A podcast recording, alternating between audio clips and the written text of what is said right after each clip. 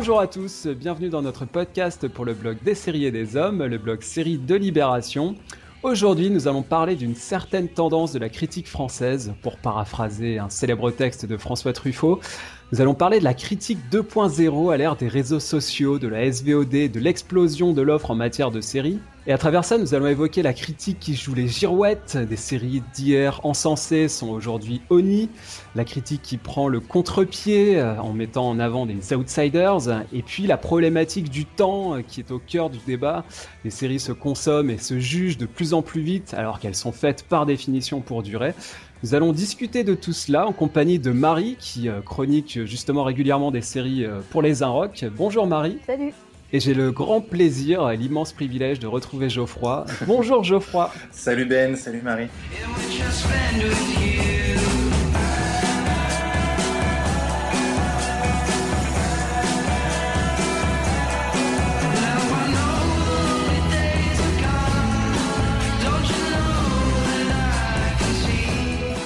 On voulait faire un podcast sur euh, la critique de séries parce que euh, Marie, on avait déjà évoqué un petit peu la question euh, dans deux précédents podcasts, on avait fait un petit historique de la critique et puis on s'était déjà un petit peu penché sur la pratique de l'exercice critique. Donc là, c'est l'occasion d'approfondir ces questions qu'on avait commencé à soulever et qui sont toujours euh, très intéressantes. Et puis nous, comme on suit régulièrement les séries, c'est vrai que ça, ça, nous interroge toujours. Et puis également, euh, pour contextualiser un petit peu ce débat, euh, Marie également fait tous les deux parties donc de l'association française des critiques de séries, l'ACS, qui a été créée en avril dernier. Et dans sa profession de foi, notamment, on, y évoque le fait de réfléchir à l'évolution accélérée de la critique dans notre pays depuis le début des années 2000. Bah donc ça tombe bien, on est en plein dedans et c'est un petit peu ce qu'on va essayer de faire euh, au cours de cette conversation. Alors pour attaquer tout de suite, euh, Geoffroy, je propose d'évoquer le sujet euh, Trou Détective. C'est un bon cas d'actualité qui va nous permettre de lancer la discussion puisque euh, True Detective est en train de revenir là au moment où on se parle dans sa deuxième saison qui est en cours de diffusion sur HBO et déjà on sait que d'après ce qu'on peut lire ici et là ça y est la série est complètement devenue bidon. Euh, True Detective euh, qui était encensé par la critique et le public euh, pour sa première saison tout d'un coup devient une espèce de série paria qui n'arrive pas du tout à renouveler les enjeux de la première saison. Alors Geoffroy Bon, déjà, tu vas nous dire si tu es d'accord avec ça, mais au-delà, ça pose la question de la vitesse avec laquelle on critique des séries aujourd'hui. C'est-à-dire que la série, même, la deuxième saison n'est même pas terminée, qu'on on se penche déjà dessus avec des avis qui paraissent un peu péremptoires, un peu définitifs, alors qu'on a encore plusieurs épisodes à voir. Et puis, euh, voilà, la question du temps, de la consommation, enfin voilà, ça pose un petit peu débat. Euh, voilà, ton avis tout d'abord sur bah, ce jugement critique et sur la manière dont il nous est euh, émis. Déjà, pour commencer, je pense qu'il était, euh, il était quasiment obligatoire que la deuxième saison déçoive quelque part, puisqu'elle avait justement le principal défaut de passer après la première. Et comme tu le disais, cette première saison-là euh, avait été euh, c'était plus qu'encensé. Je veux dire, on en avait, enfin, je veux dire, les cahiers du cinéma, on avait parlé. Euh, dans, enfin, on avait fait beaucoup de papiers sur cette euh, série et, tant mieux parce qu'elle méritait d'en parler.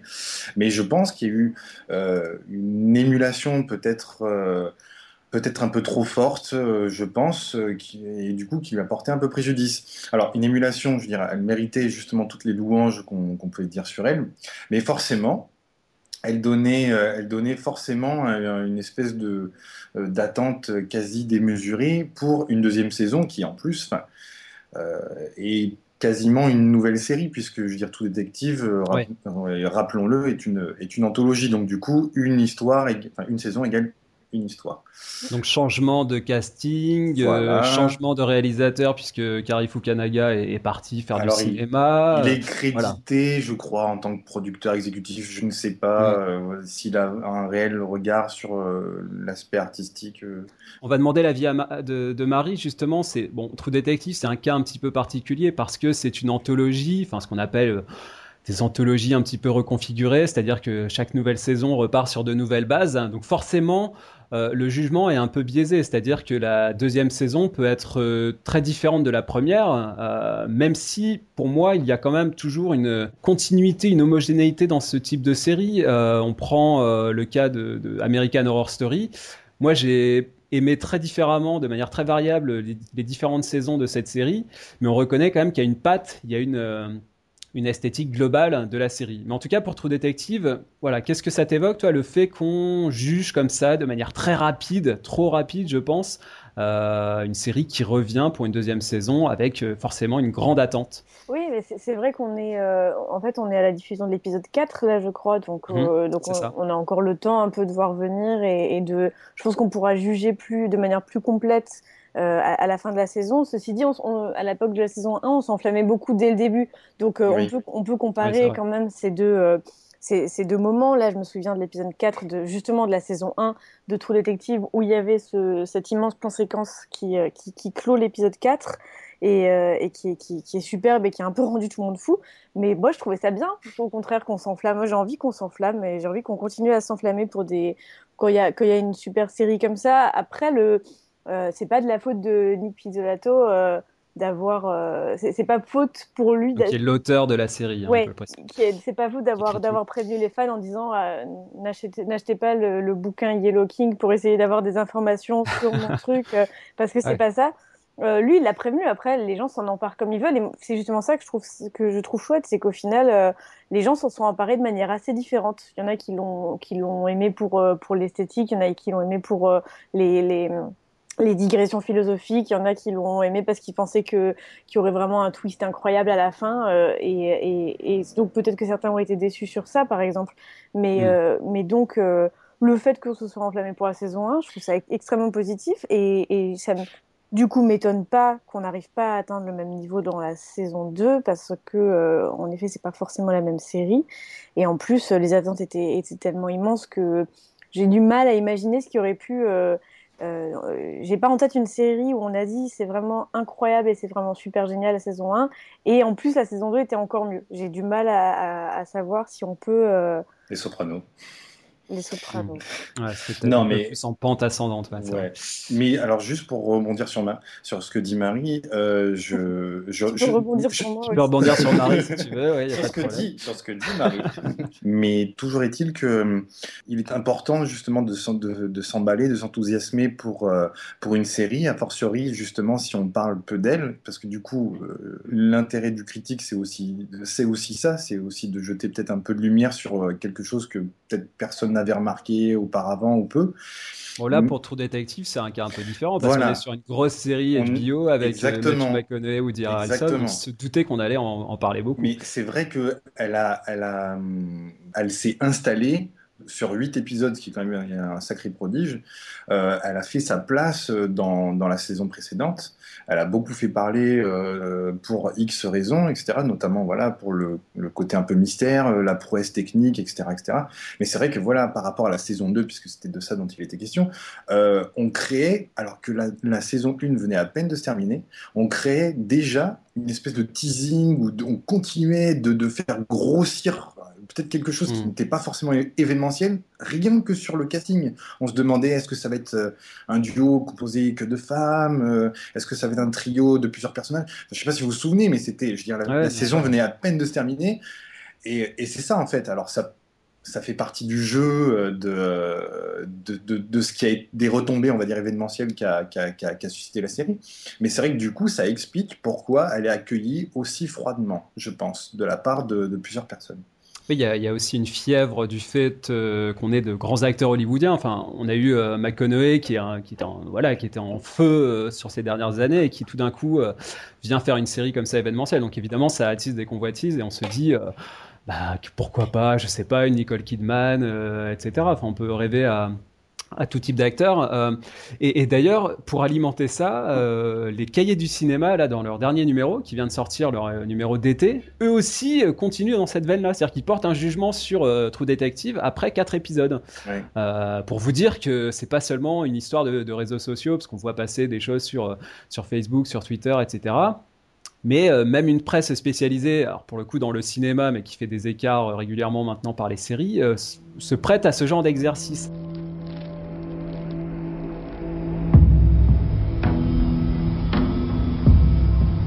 People out here. They don't even know the outside world exists. Might as well be living on the fucking moon. There's all kinds of ghettos in the world. It's all one ghetto, man. giant gutter in outer space. Sur ça, Marie, euh, moi je voudrais avoir ton point de vue sur le fait de, c'est un problème que tu, connais bien, de chroniquer euh, épisode après épisode. Euh, est-ce qu'on peut porter un jugement sur une série comme ou une saison comme celle de True Detective, euh, épisode après épisode, ou alors est-ce qu'il faut quand même attendre euh, le bloc complet, c'est-à-dire les huit mm. épisodes, pour vraiment porter un jugement? Bah, Qu'est-ce que tu en penses? J'aimerais bien dire non, et en même temps, euh, Olivier Joyard a fait super bien sur les Inrocks à l'époque de la diffusion de la saison 1 de True Detective. Il faisait justement ce récap 100% spoilers, et, c'est un peu, et je crois que c'était, c'était à ce moment-là d'ailleurs qu'on a créé ce, ce, terme, le récap 100% mm. spoilers. Et ça, ce que tu as fait pour Game of Thrones, par exemple. voilà, ça a été décliné sur Game of Thrones et sur Mad Men ensuite. Et, euh, il a montré qu'on pouvait faire quelque chose de, justement de superbe euh, en, parlant, en prenant l'épisode comme il est, mais en faisant des liens avec, euh, avec les épisodes précédents. Et puis et, et, en critiquant vraiment comme objet voilà, de 50 minutes, mais qui, peut-être moins en, parlant de la, du fond seulement, mais aussi de la forme et, du coup de réussir à mettre ça un peu en perspective, pas seulement faire un. En fait, on l'a appelé un récap, c'est peut-être pas vraiment un récap, c'est quelque chose d'un peu plus développé. Euh, et, et, voilà, je trouve que c'est hyper chouette. Après, réussir à le faire sur plein de séries, c'est compliqué. Moi, je sais que c'est quelque chose qui m'a demandé euh, de, des efforts. Mais, euh, mais en même temps, c'est quelque chose que je trouve qu'on se rapproche beaucoup du coup de la, du rapport à la série qui est différent et qui, qui parle un peu plus aux fans où en fait euh, ceux qui ont envie de lire un récap de True Detective après euh, après avoir vu l'épisode c'est qu'ils ont vraiment envie quoi. On est dans un une espèce de rapport passionnel qui euh, qui pour moi est pas du tout critiquable ou, ou, détestable ou enfin au contraire je trouve qu'il y a quelque chose d'assez bah justement de se rapprocher un peu du public et de, de, de dire bah en fait on va tout, tous discuter maintenant de l'épisode qu'on vient de voir euh, ça nous ramène quand même à ce qu'est la télé euh, à la base et à ce qu'est la série télé à la base, c'est-à-dire un épisode qui sort toutes les semaines et ensuite euh, on attend pendant une semaine, on a envie de mourir parce qu'on veut que ça passe. du coup, pour, pour ça en tout cas, je trouve que c'est, vraiment pertinent et, et, je trouve qu'il y a des, des excellents récaps épisode par épisode. Bah, c'est ce que fait Alan Spinewall sur son blog depuis très longtemps et qui, qui, qui, des fois on se retrouve, on, on a l'impression qu'on se retrouve un peu seul avec l'épisode qu'on vient de regarder et on a tout de suite besoin peut-être de lire quelque chose qu'on n'avait pas euh, euh, interprété de la même façon et de voir les commentaires, si justement on se retrouve dans certains d'entre eux, il y, a ce, il y a ce que tu dis, hein, c'est clair. Et puis c'est, je pense, c'est une tradition très anglo-saxonne. C'est vrai que les, les Anglais, les Américains font beaucoup ça. Et mais après, c'est vrai que moi, quand je vais lire un récap justement d'épisodes, ça va plutôt être pour avoir des, des, informations en plus ou peut-être des choses que, que l'auteur a aperçus et qui m'ont échappé, des petites infos qu'il a pu glaner auprès de l'équipe de production. voilà, c'est ça, exactement. Moi, ce qui me dérange dans le cas de, de True Detective, c'est plutôt le fait de porter un jugement de valeur sur euh, la série en, dans son entièreté. C'est ça qui est, qui est, embêtant dans le fait de dire voilà, finalement, elle ne répond pas aux attentes, c'est pas, c'est pas aussi bien. Bon bah ça, attendez, peut-être euh, vraiment étudier l'épisode pour lui-même, comme tu le disais Marie, et puis on pourra discuter à la fin. Euh, oui, là tu parles. C'est vrai. Oui, là c'est vrai que tu parles de, de, de vraiment le, le, fait de, de, critiquer, de donner un avis complètement euh, euh, fixé et, inamovible sur, euh, sur un, début de saison. Ça, je comprends et, et, en effet, euh, je pense que ça mérite euh, des nuances. Et en même temps, ça ne veut pas dire qu'on n'a pas, on n'a pas envie de, on a forcément une première impression. Et quand on, là, on sait vrai qu'on arrive à la mi-saison, donc on peut commencer à se dire bon, peut-être que en fait, euh, ça va pas me satisfaire autant que je pensais que ça me satisferait. Et du mmh, coup, ça commence un peu à décliner. Mais en fait, ce, que, ça pose aussi euh, comme question, Geoffroy, c'est le temps d'existence, la durée d'existence des séries. On a l'impression que tout va de plus en plus vite. On est euh, submergé de séries. Il y en a dans tous les sens et de, très bonnes. Il y a vraiment une qualité de production là dans les années 2000 qui est absolument exceptionnelle. Il faut quand même bien, bien le préciser. Hein. Et c'est vrai que du coup, euh, ces séries, on les juge et on les, on porte des jugements assez définitifs très rapidement parce que euh, bah, l'offre euh, en pléthorique, il faut euh, faire un tri très rapide pour passer à autre chose, découvrir la, prochaine pépite. Est-ce que pour toi, voilà, il y a un, temps de, péremption des séries qui est en train d'augmenter de, manière un petit peu, vertigineuse, un petit peu exagérée? Est-ce qu'il faudrait pas respirer un peu, prendre un petit peu de recul et se poser un petit peu sur les séries qu'on est en train de regarder, prendre le temps un peu plus de les étudier?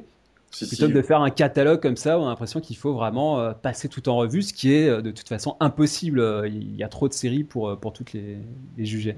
Si, si, oui, ouais, carrément. Moi, je, je, suis, je suis carrément, je suis, je suis d'accord avec toi. C'est, mais c'est ça le problème, et c'est ça qui m'agaçait aussi, justement, par rapport à, bon, à tout détective et, et à d'autres. Mais c'est le.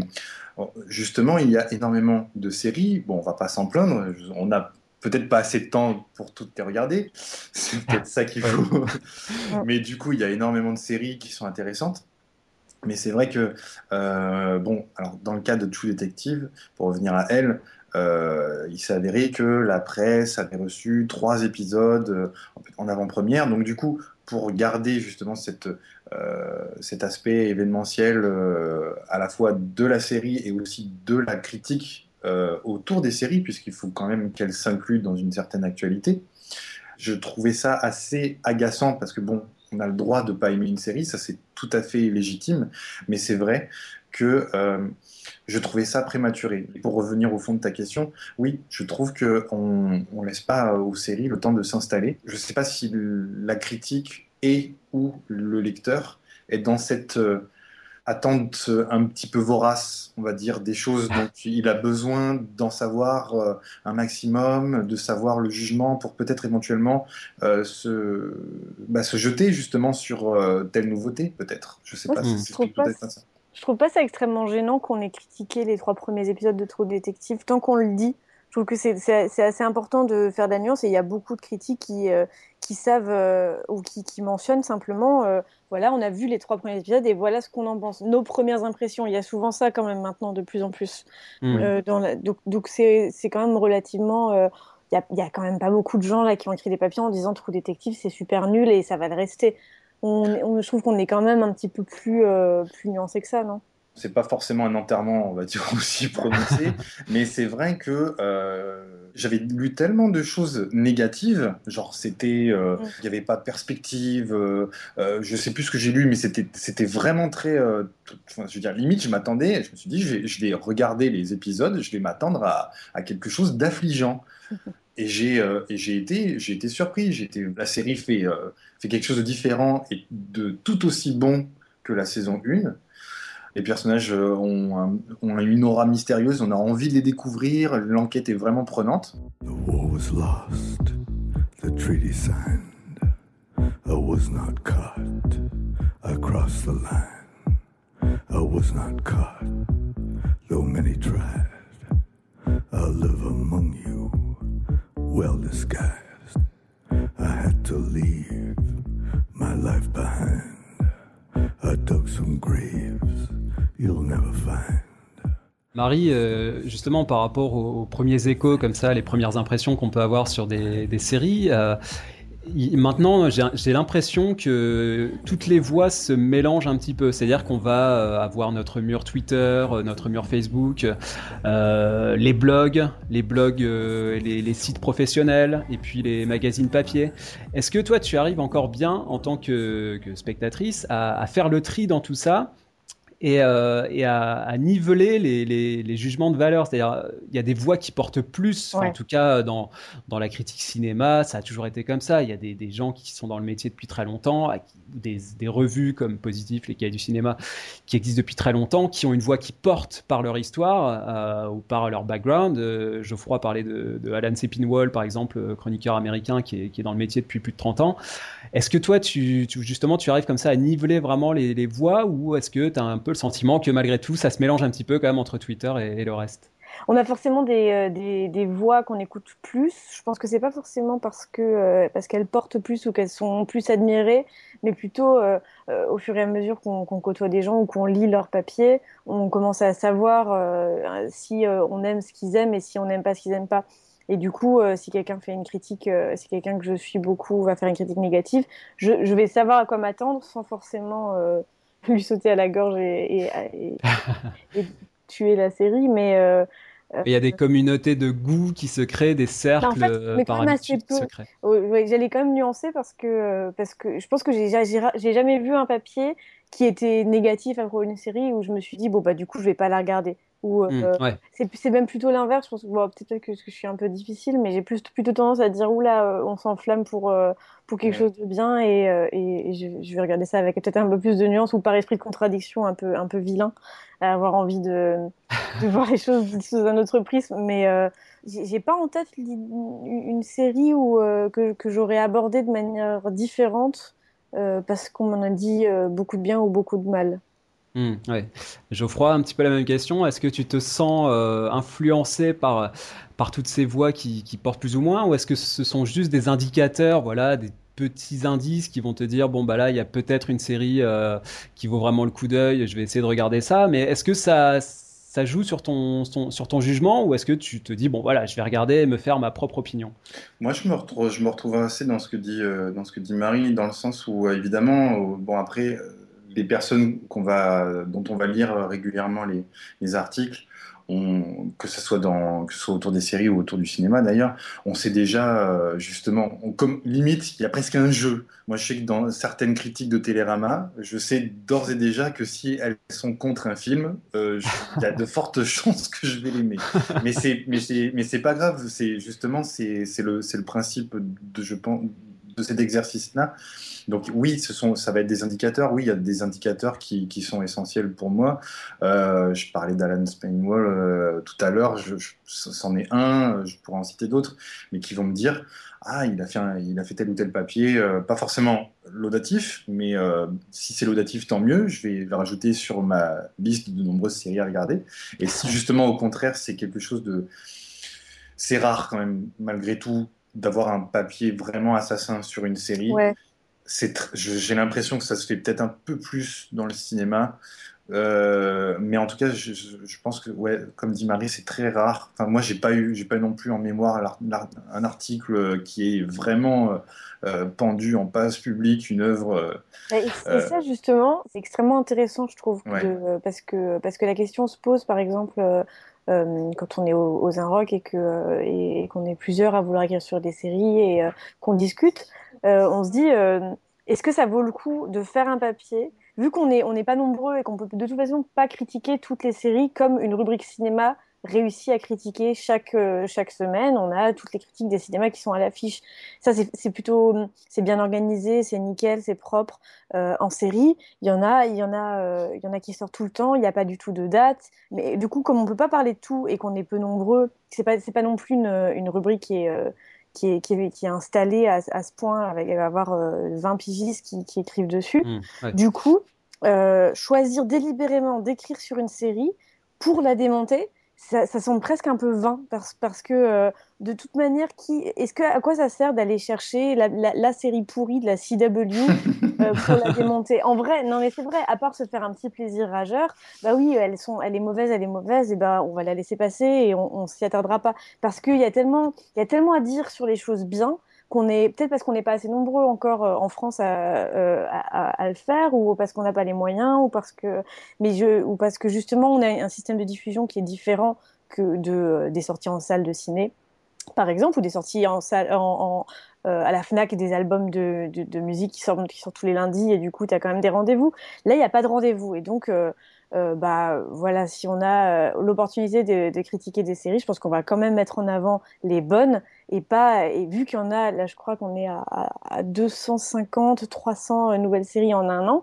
Euh, Non, pas nouvelles, pardon, mais euh, séries globalement. Au, total, voilà, qui existent en ce moment. Il y, a, il y, a, à peu près 300 séries aux États-Unis en ce moment, rien qu'aux États-Unis. Rien qu'aux ben, États-Unis et ben en fait c'est pas possible euh, voilà ça fait ça franchement ça ferait un peu rageux de se dire euh, euh, je, vais aller, je, vais aller, critiquer une pauvre série alors que je pourrais faire un super papier sur une super série que je viens de découvrir Ouais, mais c'est là, là, aussi qu'on voit à quel point les temps ont changé parce que je parlais des, des, cahiers du cinéma. À l'époque, ils passaient des pages et des pages à démonter des films en introduction. Oui, parce que c'est pas la même industrie, quoi. C'est que c'est tu, parce que tu peux en fait tout voir en, ciné. Tu, tu, peux voir tous les films mm. qui sortent à l'affiche. Euh, euh, voilà, il y en a une dizaine le, mercredi, et ben on peut tout faire. Et puis d'autant que l'offre a, explosé aussi euh, au cinéma. C'est vrai qu'à l'époque de, mm. Truffaut, je, reprenais sa phrase, une certaine tendance du cinéma français. Voilà, c'était des pages où il se, il se consacrait à démonter un modèle.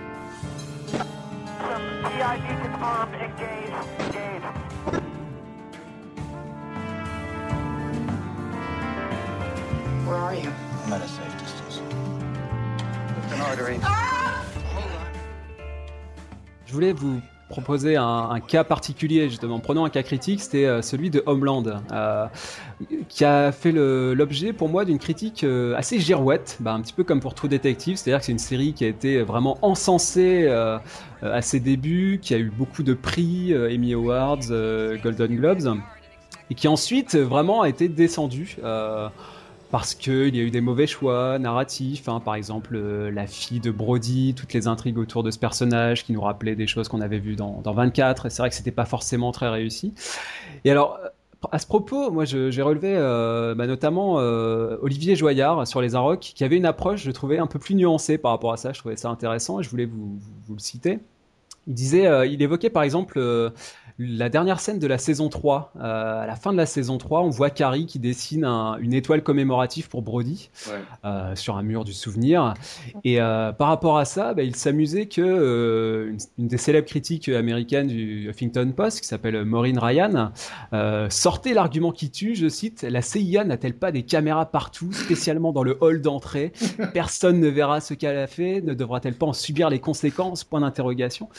Alors en fait, euh, Olivier Joyard s'amusait du fait qu'elle relevait un point d'invraisemblance pour dire et pour justifier le fait que la série vraiment était en train de, couler que vraiment ce n'était plus très sérieux Homeland, alors qu'à ses débuts, évidemment, c'était une série très réaliste, hein, tout à fait crédible et, et, proche des méthodes de la CIA.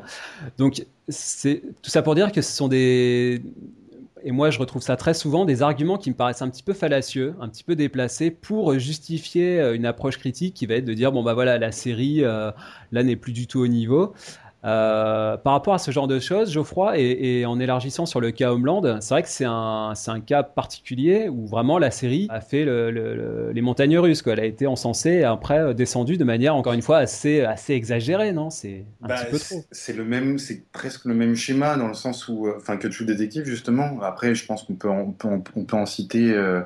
on peut en citer d'autres. on peut citer Mad Men qui s'est quasiment achevé dans un silence presque.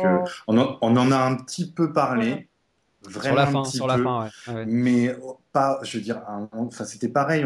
Il y avait, il y avait tout était prétexte à une certaine époque pour parler de Mad Men et de décliner, euh, de décliner. Euh, ah oui, mais ça a duré 8 ans, Mad Men. Hein oui, mais garder, tu peux pas garder cet enthousiasme délirant pendant. C'est pas ce que c'est pas ce que je veux dire. Ce que je veux dire par là, c'est que bon, on parle de Mad Men qui, après, encore une fois, tout jugement est, est, euh, est subjectif, mais on parle d'une série qui a quand même euh, été euh, citée parmi les plus grandes jamais réalisées euh, et c'est assez étonnant en fait, c'est assez même intéressant. Donc, euh, pour, je, citais Mad Men, mais on, peut en citer d'autres. Euh, mais euh, voilà, la façon dont elle s'est finalement éteinte, on en a un tout petit peu parlé, mais on n'a pas fait tellement de, de barouf autour de, de, sa conclusion. voilà, par rapport à Homeland, du coup, pour rebondir là-dessus, la première saison, oui, a été énormément encensée. Et c'est vrai que forcément, elle a été très attendue au cours de sa deuxième saison, qui n'a pas été une franche réussite, mais du coup on l'a très très vite, euh, on l'a très très vite enterré, alors que les deux saisons, les deux dernières saisons sont euh, peut-être euh, beaucoup plus, je pense, intéressantes géopolitiquement et même narrativement que les deux premières. Hmm. Et justement, Marie, par rapport à ça, moi j'ai une approche peut-être un peu différente, un peu plus cinéphile, je ne sais pas, mais j'ai tendance à voir une série comme un, un tout. Euh, je ne vais pas parler de long film hein, parce que ça c'est une hérésie, mais en tout cas euh, comme euh, un bloc avec une esthétique, une tonalité, une musique, une ambiance, une atmosphère. Et moi, je n'arrive pas à croire qu'une série comme Homeland, entre deux saisons, perde tout ça. Euh, c'est quelque chose qui me dépasse. Et du coup, euh, le fait qu'on déplore de mauvais choix narratifs, bon, bah, ça s'entend. Euh, pourquoi pas, évidemment, on fait pas toujours les bons choix quand on est dans une salle d'écriture, et, heureusement. mais moi, je n'arrive pas à comprendre cette approche purement narrative qui consiste mm. à oblitérer tout le reste et à dire, bon, bah, la série, là, elle est bidon. Parce que la fille de Brody, moi je peux pas la piffrer, elle m'emmerde, ces, ces intrigues ça m'intéresse pas. Quel est ton point de vue là-dessus euh, Mais là, ouais, tu, tu, soulèves ce que Maureen Ryan euh, dit en fait. C'est ça, elle s'arrête à l'histoire et au scénario. Et, euh, et, en effet, dire qu'une série est pas, réaliste, c'est un peu l'excuse classique pour dire ah, mais là en fait j'y crois pas. Mais en fait, je pense qu'on va, c'est une réaction primaire à quelque chose de plus profond qui est euh, cette euh, ce, ce, moment où on, on a voilà, tu mets juste un mot où tu mets une scène sur euh, quelque chose que tu as ressenti pendant toute une saison. Et je pense que c'est ça qu'elle a, qu'elle a fait en, en, voyant ça, où elle s'est dit, mais en fait, c'est la goutte d'eau qui fait déborder le vase, mais en fait, le vase, il s'est rempli au fur et à mesure. Et il fallait mm. juste un petit, une petite pitonnette pour qu'elle saute dans le ravin et, et emmène au monde avec elle. Alors moi, euh, typiquement, moi, je, je fais euh, cette girouette. Je, je, sais que c'est pas forcément. Euh, ça mérite, je mériterais de, de, mettre un peu plus de nuances justement quand je regarde euh, une série parce que justement j'ai encore du mal à la voir totalement dans son ensemble. Je vois quand même euh, chaque saison a, a, a, des problématiques en termes de production, d'acteurs, de renouvellement, de d'intrigue. Typiquement Prison Break après la saison 1 où ils l'ont fait s'évader, bon bah tout de suite t'as quand même une grosse problématique narrative qui fait que ça passe ou ça casse et ça a vraiment cassé. On s'en souvient. Euh, moi je me souviens avoir encore apprécié la saison 2 et, malgré le, les soucis, mais ensuite c'était une catastrophe et vraiment tu vois on peut passer d'une série excellente et encensée à quelque chose de, de vraiment pas bon et, et, et, et pour moi c'est pas négatif du tout de au contraire d'accepter et de dire euh, euh, là, j'adorais quelque chose et je suis déçue. Et en plus, avec Homeland, alors, moi, c'est le chemin que j'ai suivi, mais peut-être pas, euh, peut-être pas tout le monde. Moi, c'est la saison 3 qui m'a affligée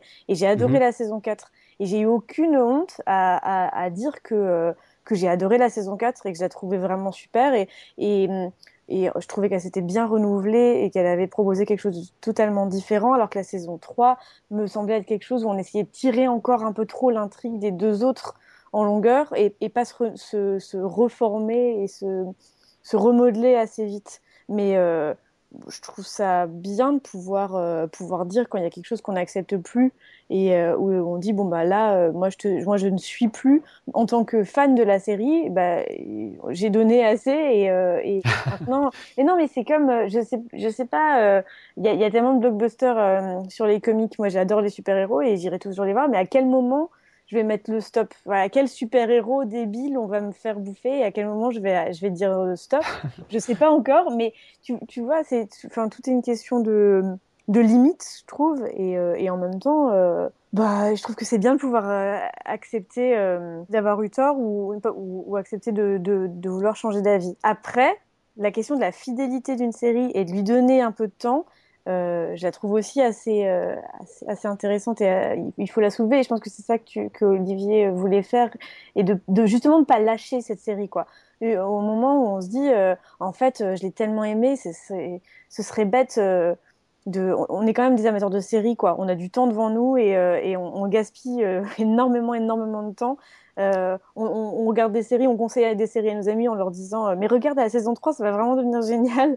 Vraiment ah mais tu vois Marie je, je, me permets de je me ouais. permets de te couper là-dessus. Moi jamais euh, tu ne m'entendras dire un truc comme ça. Pour moi c'est une bêtise. C'est à dire euh, bah, une série qui tu verras ah oui. soit à la saison 3 elle est géniale ou alors au huitième épisode de la première saison elle devient terrible tu viens de dire que tu la vois comme un tout oui, c'est ça, c'est ça. Mais pour moi, c'est un tout. C'est-à-dire qu'à partir du moment où euh, je passe un pacte quelque part avec les auteurs et que dès le départ, je sens que là, il y a quelque chose qui m'interpelle, qui m'intéresse. Alors, ça peut être des angles de caméra, le jeu des acteurs, euh, la musique, euh, un petit peu toute cette atmosphère hein, qu'on sent. Enfin, je veux dire, quand on regarde le début d'Homeland.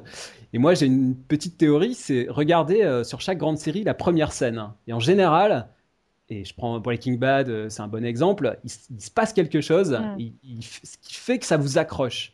Et moi, le mythe de la série qui, au bout du 7 8e épisode, c'est quelque chose qu'on entend souvent sur des séries françaises, tu vas voir, ça va s'améliorer. Moi, j'y crois pas. J'y crois pas du tout et je pense que ça, c'est une bêtise. Ouais. C'est-à-dire qu'une série, euh, dès le départ, il y a, y a, quelque chose. En... Alors, soit ça éclate tout de suite, comme dans Breaking Bad, soit c'est euh, ça va éclater à un moment donné, mais c'est déjà présent et tu tu sens déjà que dans la manière de faire, ça va, ça va, ça va se, se, se réaliser.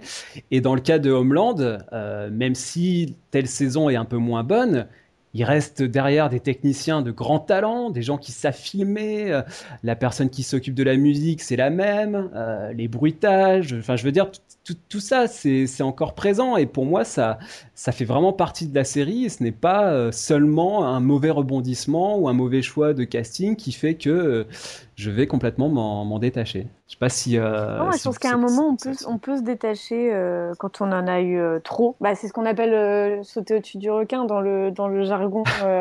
quand il y avait cet épisode de Happy Days où Fonzie est en mm. nautique et saute au-dessus d'un requin et, et, et, pour, juste pour faire de l'audience et juste parce que bah, là, c'est le moment. en fait, c'est ça, c'est ce, ce tipping point, ce moment où en fait on, on, on dit ah bah là, en fait, j'en ai eu trop. Et, c'est une espèce de révélation. Et je trouve qu'on peut avoir la même. Et je dis pas qu'il y a des séries où, comme les celles que tu cites, où, on sent quelque chose depuis le début et, ça, et ça se porte et ça, fait de ne jamais lâcher la série. Mais il y en a aussi quand même où tu vois, tu vois, tu regardes deux, trois, tu dis bon bah c'est pas mal. Et à un moment il se passe un truc et tu dis ah ok, bah c'est ça, c'est là maintenant c'est là que ça monte. Non, mais pour moi, j'ai ça, j'ai ce genre de révélation où je vois des scènes et je me dis, oh putain, ok. Enfin, ils ont fait ça et, et, maintenant je serai là et je vais continuer à regarder.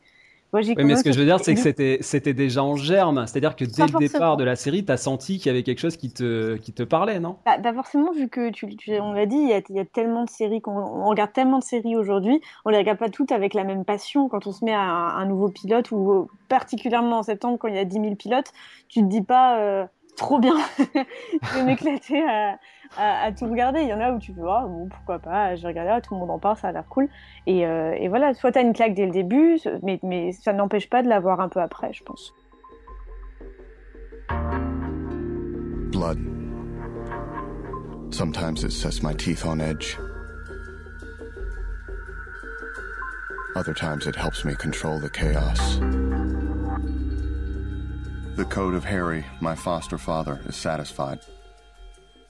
And so am I. Harry was a great cop here in Miami. Taught me how to think like one, taught me how to cover my tracks. I'm a very neat monster.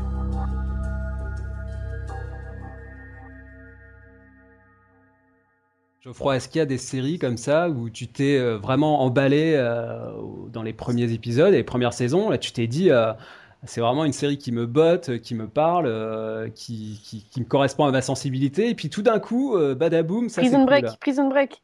Prison Break, c'est le meilleur exemple. Vous n'allez pas pouvoir me battre là-dessus. C'est rare, finalement. Moi, je, je serais. Vous avez, vous avez deux discours dans lesquels je me retrouve. Dans le sens où euh, une série, ça se, ça se, justement, ça se déploie sur du long terme. Et moi, j'ai beaucoup de mal à justement me faire un avis sur un seul pilote. parce que pour reprendre une série dont je suis absolument fan absolu, le pilote de Friends, soyons honnêtes, il n'est pas très très bon. Il n'est pas très très bon. Quand on le revoit, il est un petit peu mal vieilli. Le pilote de True Detective, il est très laborieux. Il y a une ambiance, certes. Il y a une patte, certes. Il y a, mais on n'est pas encore dans le, dans, le, dans le truc qui fait que oh là là, mais où est-ce que ça va mener tout ça? C'est qui ces deux Qui sont ces deux personnages? Quelle est cette enquête? C'est en là c'est même c'est en germe peut-être mais du coup ça prend du temps pour se pour se déployer. Et pour en revenir à l'exercice critique à proprement parler et par rapport à Homeland, moi je trouve que Homeland justement c'est un très bon exemple parce que la première saison elle est réussie mais c'est pareil je veux dire euh, je sais pas si c'est l'expression est adéquate mais l'appareil critique l'a énormément encensé. C'était, mhm. c'était, c'était limite, on, on, faisait une statue de Claire Danes. Euh, euh, il y avait les récompenses à la clé, il y avait l'appui, euh, on va dire, politique de Barack Obama. C'est la meilleure série. Mais à l'époque, c'était la meilleure série qu'on regardait. Mais je suis pas forcément d'accord. Je suis, on, peut avoir le droit de le penser, mais du coup, le fait mhm. de, de, de qu'il y ait une espèce d'émulation collective, etc. justement, ça va être à la décharge de la série qui, si elle fait un mauvais pas, va s'en prendre plein la tronche.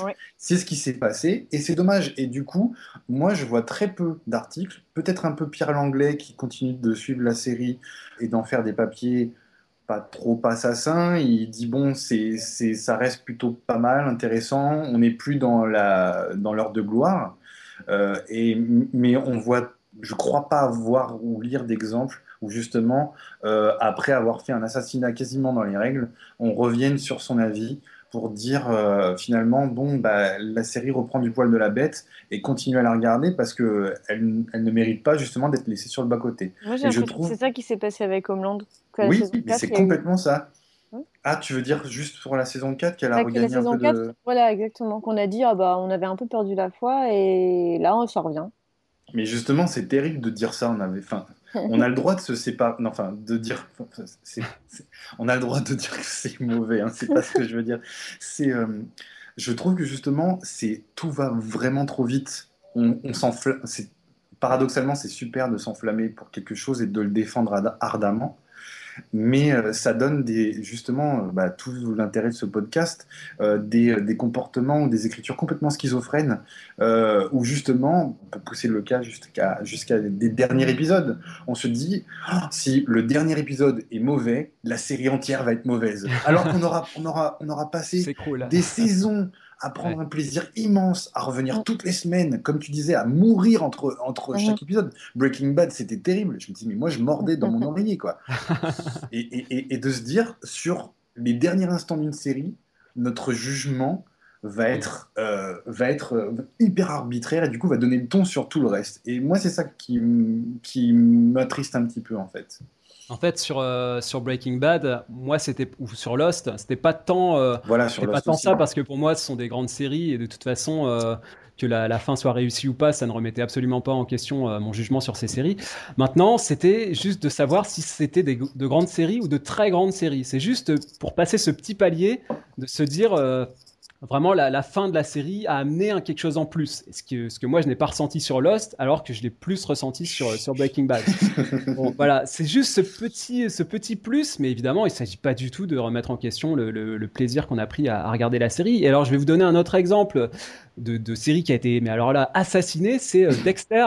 Euh, Dexter, elle s'est fait démonter. En même temps, tu l'as vu. Euh, et moi, je l'ai vu et j'ai regardé jusqu'à la fin parce que, encore une fois, moi, c'est une série, qui, une série qui a une atmosphère, qui a une ambiance qui me parle. Euh, encore une fois, la musique, la façon de se déplacer de, de Michael C. Hall, euh, les seconds rôles qui vont apporter une touche comique, etc. Enfin voilà, tout ça, ça, ça, me parle. Et même si la série euh, décline avec le temps, ça, ça s'entend. Évidemment, huit saisons, c'est compliqué à, à tenir sur la distance. Mais en tout cas, moi, la série, elle continue à avoir une atmosphère qui me, qui me satisfait. Donc, je vois pas en quoi, d'un coup, il faudrait dire, bah non, euh, Dexter, c'est nul. Putain, j'ai perdu euh, 4 ans à regarder cette série. J'aurais pas dû, etc. Enfin, ça, c'est complètement ridicule. Est-ce que, est-ce que vous, faites pas un peu l'amalgame entre euh, le, le, ce qui se passe sur les timelines Twitter et Facebook, des gens qui sont très, euh, très virulents parce que voilà, ils parlent à chaud et sans peut-être sans forcément sortir d'eux-mêmes comme comme tu le fais quand tu écris une critique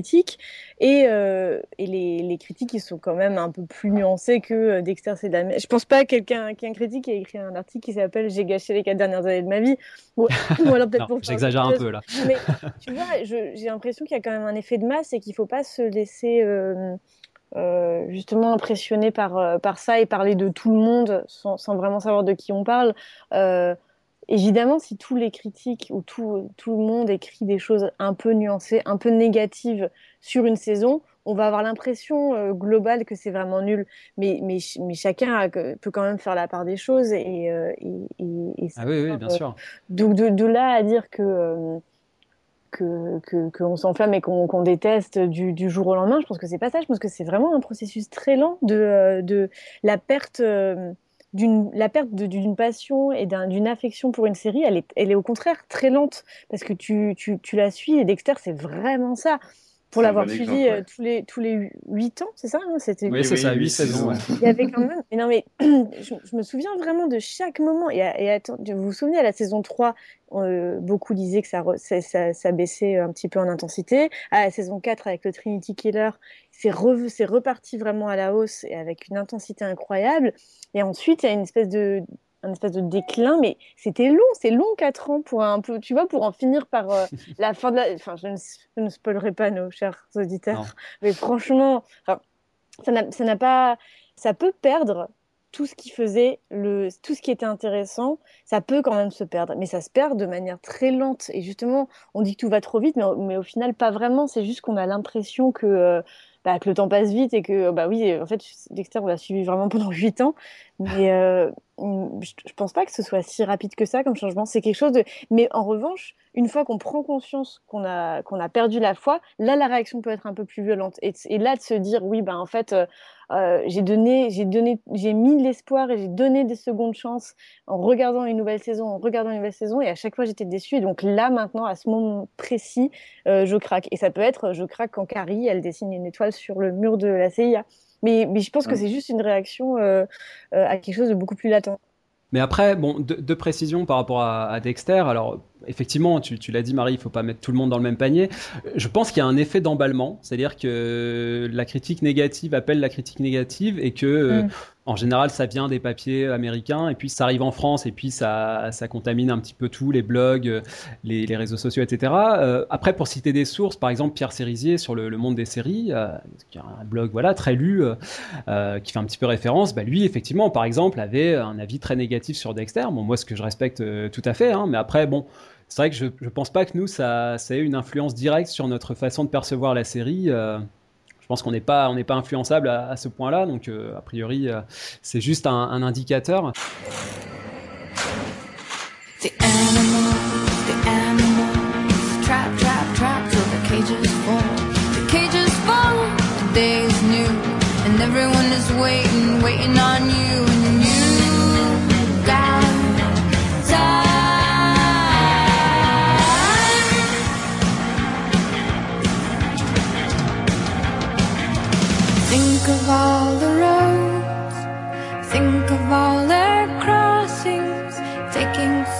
is is.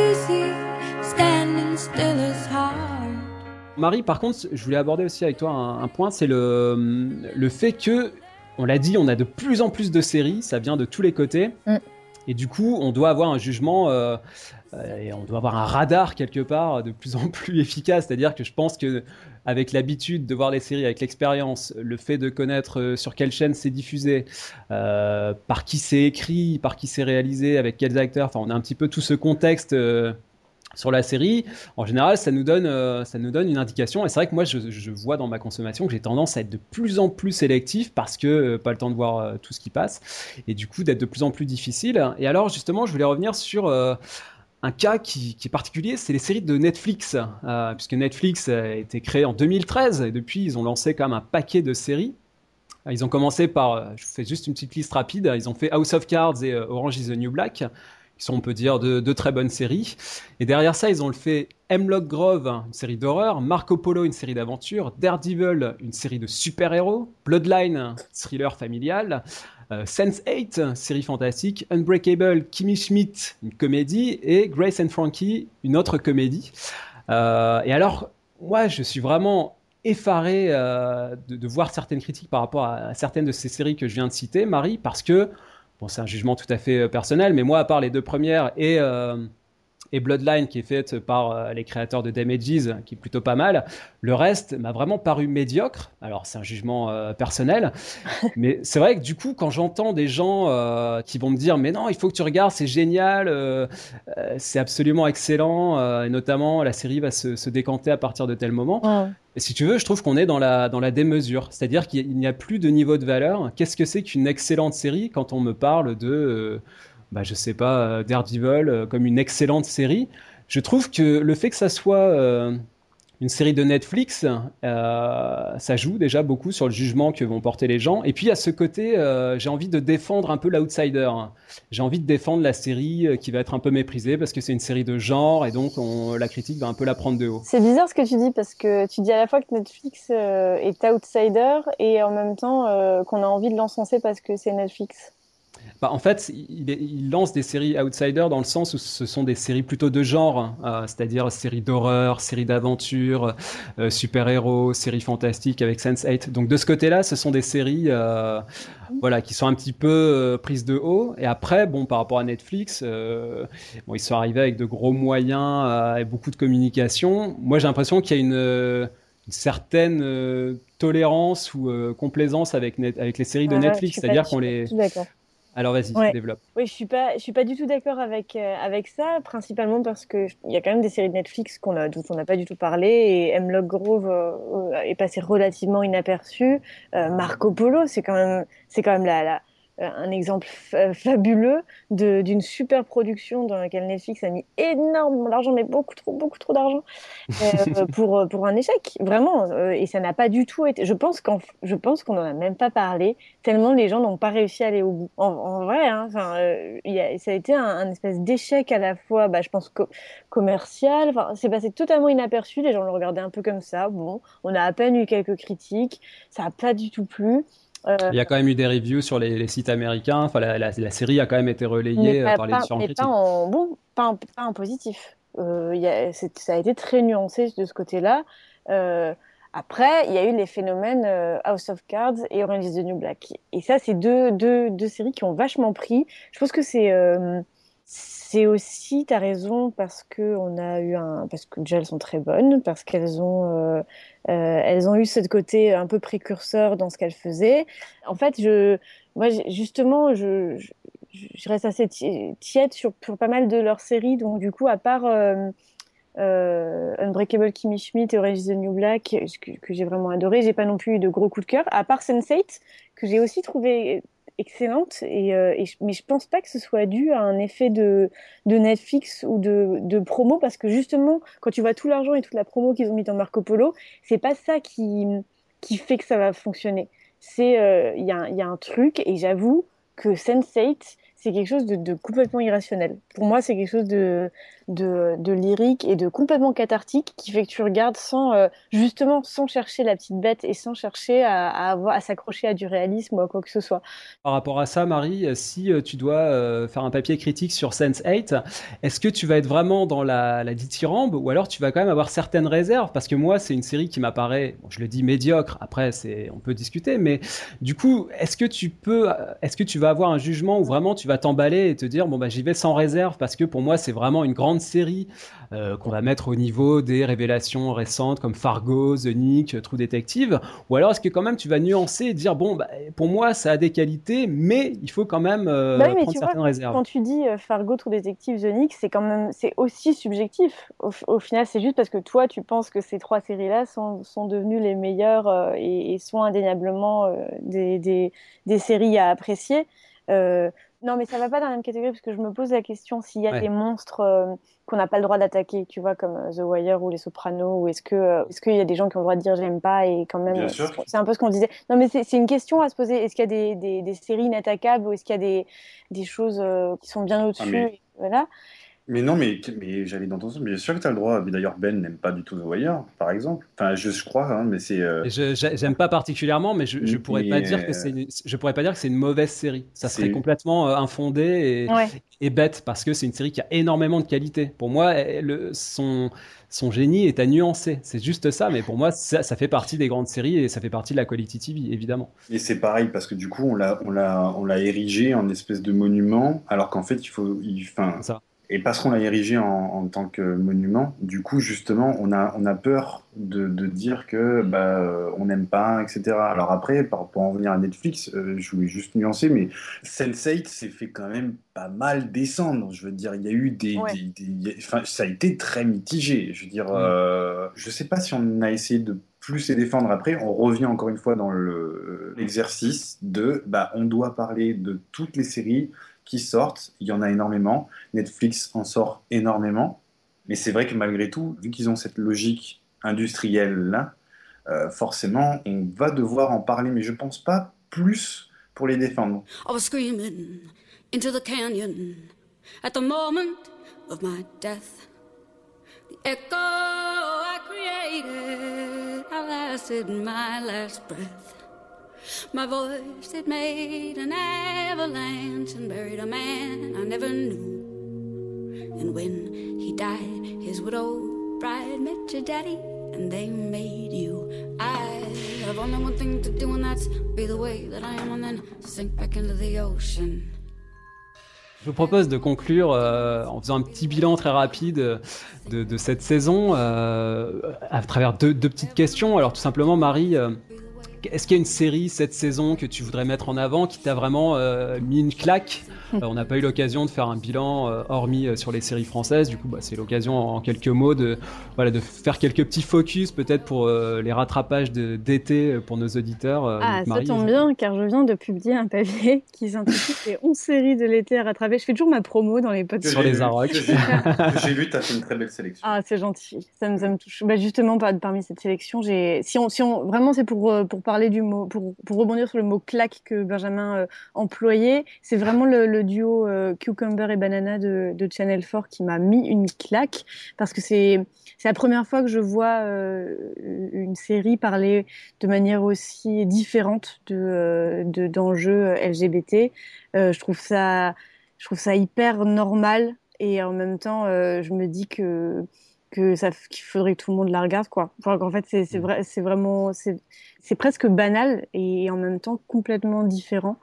Donc, euh, je... C'est très décomplexé, on pourrait dire. Un petit peu comme Looking, il y a un petit peu dans, dans cet esprit-là, euh, une série post, on va dire, LGBT. C'est-à-dire que c'est, voilà, ce sont des, des, des, des, situations qui sont acceptées et du coup qui ne paraissent plus du tout ouais, voilà, on peut, pour ces personnages. Quoi. Voilà, on peut s'interroger sur d'autres euh, problématiques. Juste, ça va être difficile pour elle de, de, de, sortir du placard devant ses parents. Du coup, on va un peu plus loin et on se dit, tiens, en fait, les personnages LGBT peuvent avoir des vies et peuvent faire des choses à part euh, avoir comme problème euh, de sortir ou non du placard. Et donc, c'est très intéressant pour ça. Et en même temps, ça, la série, les deux séries n'occultent pas du tout ces, ces problèmes, ces problèmes-là. Et rien qu'aborder le fait que, que le héros Cucumber se soit et, jamais vraiment baisé alors qu'il a 50 ans et qu'il est homo. Ça va tellement à l'encontre de tous les clichés qu'on a que, euh, que la société a en général. C'est que voilà, c'est vraiment une claque. Ça ouvre un peu euh, sur d'autres horizons et moi ça, ça me réjouit pour l'avenir.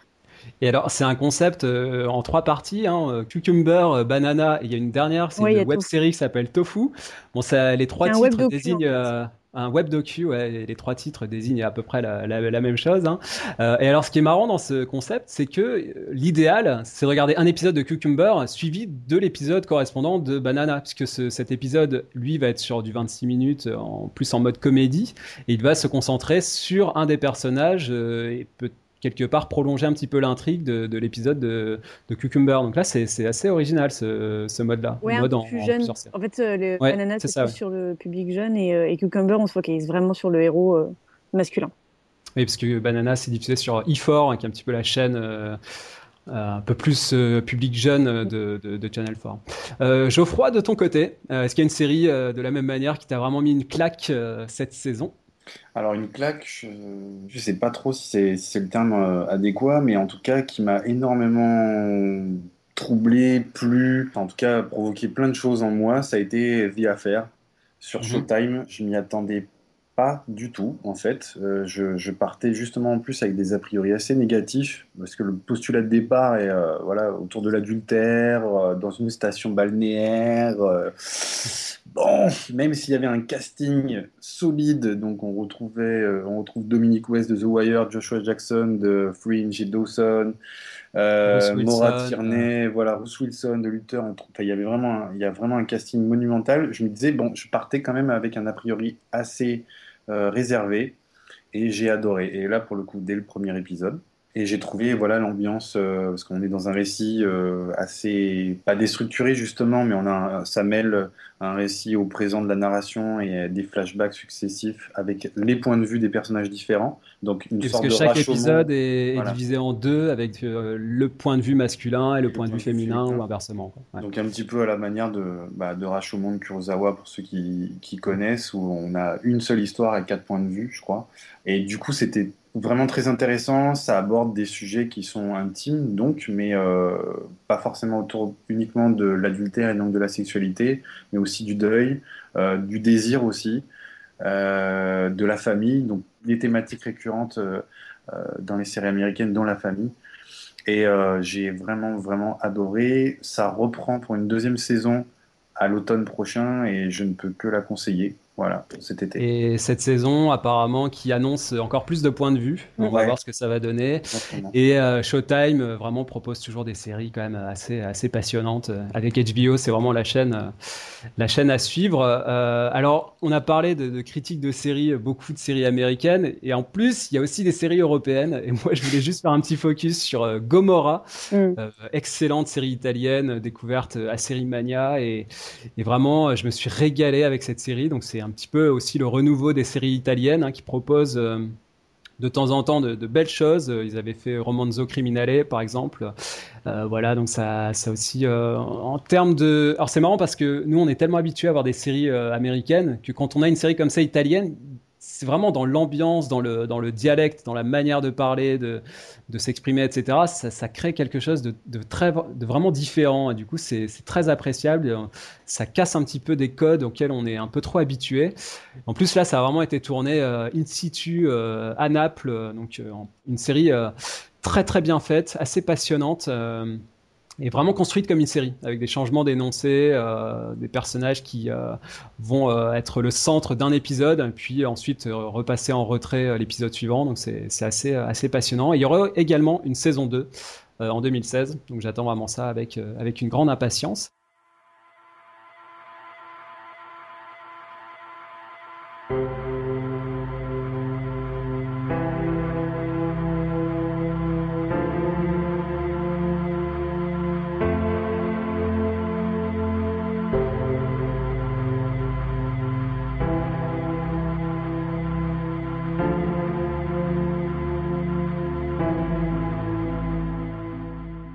Marie, euh, un petit focus aussi sur euh, peut-être une série qui est beaucoup plus méconnue, parce que là on a abordé de grandes séries dont, qui défrayent beaucoup la chronique. Peut-être tu peux conseiller à nos auditeurs une, petite pépite, ou en tout cas une, belle découverte euh, d'une série qui, toi, t'apparaît prometteuse et qui voilà n'est pas forcément en première page de, toutes les gazettes de la télé. Alors, à tous nos auditeurs,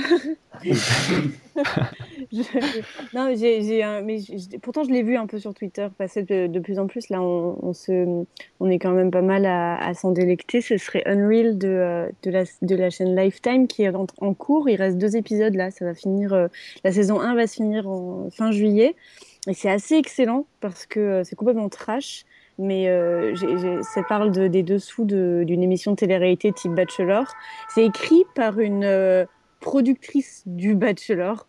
Et ah. euh, j'ai lu quelques histoires sur elle et en fait, il semblerait qu'elle est vraiment, euh, euh, elle a travaillé sur, sur le Bachelor pendant sept ans et, et, pour partir, elle a dû menacer de se suicider tellement son contrat était impossible à, à, couper autrement. Enfin, du coup, elle est partie vraiment énervée et ça me fait penser que, que ce qu'elle dit est vraiment, ce qu'elle montre est vraiment pas du tout exagéré par rapport à la, à la vraie vie, comme on dit, et, et, et ça rend le truc beaucoup plus fort. Et, euh, et, donc on a cette espèce, on a à la fois le côté trash qui emprunte un peu à Dirt ou la, série de Courtney Cox, mmh, qui est dans laquelle elle s'était retournée après Friends, qui avait pas duré longtemps mais qui était qui était assez chouette, assez sombre. Là, euh, euh, on a ça, mais de l'autre côté, on a aussi du coup toutes ces femmes qui sont un peu des, qui ont l'air un peu d'être des, des écervelées, euh, qui sont là juste pour euh, montrer leur cul à la télé. Et en fait, chacune a vraiment une histoire développée et développée par épisode qui rend du coup la série bien plus profonde que ce qu'elle pourrait juste être, c'est-à-dire juste un espèce de miroir euh, d'une société euh, qu'on critique et, qu'on on se dit oh là là, ils sont, c'est pas bien la télé-réalité. Là, ça va un peu plus loin et du coup, euh, je trouve que ça le rend, il tombe pas dans la facilité dont on aurait pu avoir peur. Donc c'est assez chouette. Mmh. Et puis pour qui connaît un petit peu la télé-réalité, c'est vrai qu'il y, a deux techniques. Euh, d'une part, ils se servent du, profil psychologique de, chaque euh, mm. candidate, c'est-à-dire qu'ils vont, euh, ils vont glisser des infos sur l'enfance traumatisée, sur le divorce, etc. Ils vont s'en servir pour les faire craquer. Et ensuite, il y a aussi cette technique qui consiste à continuer à tourner alors que les candidats ont l'impression d'être un peu hors jeu. Mm. Ça, c'est typique aussi de bah, sur il y a un bouquin qui était sorti euh, sur la télé-réalité en France. Ils expliquaient ça, quoi. C'est qu'ils les, bon, ils les faisaient picoler et puis ils continuaient à tourner en disant que non, non, c'est bon, la caméra elle est éteinte, tu peux, euh, tu peux te, te, détendre et en fait, euh, ils continuaient, quoi. Donc c'est avec cette euh, voilà cette volonté de d'avoir de, l'image hein, c'est ça qui est intéressant dans cette cette série. Donc Unreal sur Lifetime. Euh, de ton côté Geoffroy euh, registre complètement différent. Quelle est la, la série que tu veux nous proposer? Ben, on en avait parlé je crois lors d'un podcast consacré à Amazon justement mais ça serait bah, Mozart in the Jungle. Yes. voilà avec Gaël Garcia Bernal notamment petite comédie vraiment très plaisante, très pétillante, euh, romantique, drôle, euh, qui se prend pas du tout au sérieux, mais qui en même temps est portée par des acteurs qui sont. On sent, je pense qu'on sent la, bonne humeur qui anime tout le casting. Donc on est à l'intérieur de, l'orchestre philharmonique de New York. Euh, donc on assiste au, au, passage de relais entre justement la figure institutionnelle qui est jouée par Malcolm, sœur je crois, Malcolm McDowell. Je ne sais pas s'il a mhm. été anobli ou pas. Mais en tout cas, euh, monsieur, euh, monsieur Orange Mécanique, monsieur Alex, euh, et qui du coup passe la main à un jeune prodige échevelé, au sens propre du terme, joué par Gaël Garcia Bernal. Et on suit le quotidien, et on suit aussi le, le, le, quotidien donc, de ce chef d'orchestre-là, et aussi de son assistante, qui est, une, qui est aussi une musicienne émérite. Et c'est vraiment, vraiment, euh, vraiment chouette. Ça se regarde très vite et très bien.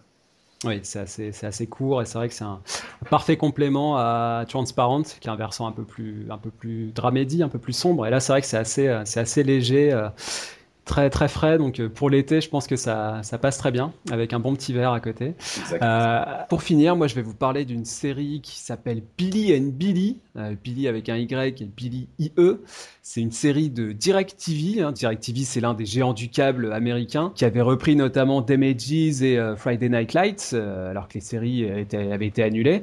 Et ce groupe hein, qui a une chaîne qui s'appelle Audience Network a collaboré notamment avec un réalisateur qui s'appelle Neil Labute un réalisateur plutôt indépendant américain et qui a effectué plusieurs tentatives. Une première série qui s'appelait Full Circle qui était très conceptuel puisque chaque épisode se déroulait au restaurant entre deux personnages avec un découpage entrée, plat et dessert. Donc on suivait euh, des, conversations, des révélations, euh, c'était des études psychologiques. Bon, c'était un premier essai qui n'était pas très abouti. Ensuite, euh, Nail Labut a effectué une deuxième expérimentation avec un projet qui s'appelait 10x10. là, c'était plus du court métrage en noir et blanc. Et puis pour finir, il a créé cette série qui s'appelle Billy and Billy dans cet esprit indé avec de longs plans fixe, euh, des situations euh, qui peuvent être très gênantes, un peu dans l'esprit de, Louis, euh, la série de, Louis C.K. Et alors, si je tenais à mettre le petit coup de projecteur sur cette série, c'est que ce qui m'intéresse là-dedans, c'est que vraiment on, assiste à un, jeu entre des réalisateurs assez huppés ou alors qui viennent d'un cinéma indé euh, pas forcément très connu côté français, mais voilà, ce sont soit des réalisateurs qui sont un peu en dehors du système ou qui euh, s'y sentent plus à l'aise, hein, comme euh, Steven Soderbergh avec The Nick, et qui bah, viennent vraiment expérimenter à la télévision. C'est un terrain pour eux de jeu, de de tests pour euh, tenter de nouvelles choses. Euh, donc le cas de, de, Soderbergh est vraiment évocateur dans, dans The Nick parce qu'il tente des choses dans le montage, dans la narration, dans la façon de vraiment filmer, raconter une histoire qui prolonge et en même temps qui change un peu de ses manières de faire au cinéma. Et là pour Neil Labute c'est un petit peu la même chose. On voit qu'il tente des choses. Alors c'est pas forcément réussi au premier abord. Full Circle est pas une, pas une grande série donc euh, il n'a pas réussi tout de suite, mais en tout cas il persévère, il continue et du coup ça donne voilà ce projet Billy Qui pour le coup est, plutôt très réussi euh, de, mon point de vue et qui montre aussi une orientation assez étonnante pour un groupe euh, de, du câble comme euh, comme DirecTV. Donc voilà, ce sont des, orientations assez assez étonnantes et qui donnent des séries parfois très réussies. Donc vraiment une tendance à suivre sur laquelle on aura sans doute l'occasion de revenir dans, le, dans ce podcast la saison prochaine.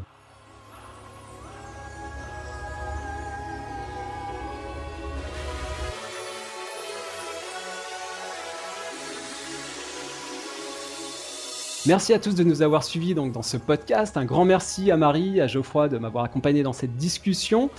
On se retrouve sur le blog des séries et des hommes. Vous pouvez aussi nous écrire via la page Facebook ou le compte Twitter des séries et des hommes.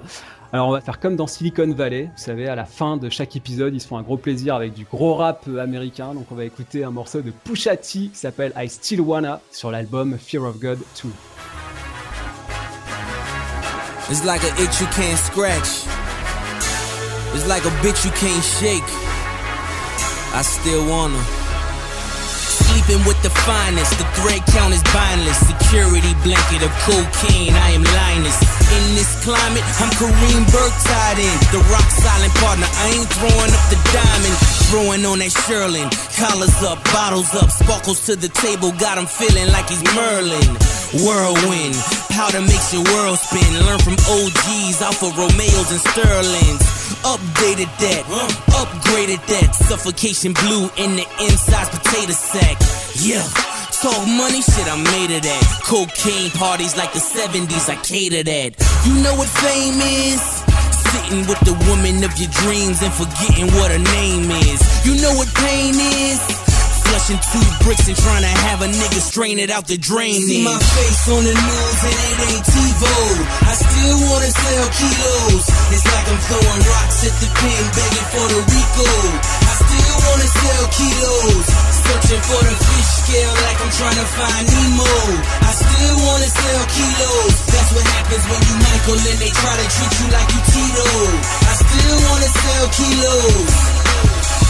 Grew up watching mama car repo, the little nigga staring through the peephole. Huh. How you think I felt knowing daddy wasn't there? Recycling cans cause nobody ever cared. Get it how you live, always echoed in the streets. When we talking business, talking on the phone, see spares, listening to conversations through my own star. Piecing puzzles together, solving homicides, survives. Dice game chatter, better bring your stash out. Huh. Red velour, I'm in the white glass house. Half a ticket, bitches quick to drop it on the scale. City of dope where real niggas sell, yeah. Every day a nigga dies, then we can't next. Why? Showing more love, the bitches fucked on the side. Tony Montana, tailor made suits in the church. Rolls Royce Corniche, trunk full of work, huh? See my face on the news and it ain't TiVo. I still wanna sell kilos. It's like I'm throwing rocks at the pen, begging for the Rico. I still wanna sell kilos. Searching for the fish scale like I'm trying to find Nemo. I still wanna sell kilos. That's what happens when you Michael and they try to treat you like you Tito. I still wanna sell kilos. Testarossa top models, G4s, Gucci pants to crease off. Everything I climb in, I win. Richard Mill, Tourbillon, remarkable timing. Black label everything, logos in the lining. Bell Biv DeVoe, push poison like a copperhead. Potter fall, smoke clears through the walking dead. The rose bottles pour for the champions. You think it was a Grammy win? Celebration spills through the morning like an ambient. Bitches love my ambiance. Chain swinging, ticket taping like it's Mardi Gras. Thousand niggas deep, never needed bodyguards. Thousand keys that I'm about to do Pilates on. Greenwich King's crown like the grill of Maseratis on. Caddy corner park, doors ajar on a strip. I blew a fuse and caught a body on. Cocaine storage in. lava lit a dream. John DeLorean is pouring See in. my face on the news and it ain't TiVo. I still wanna sell kilos. It's like I'm throwing rocks at the pen, begging for the Rico. I still wanna sell kilos. Searching for the fish scale like I'm trying to find Nemo. I still wanna sell kilos. That's what happens when you Michael and they try to treat you like you Tito. I still wanna sell kilos.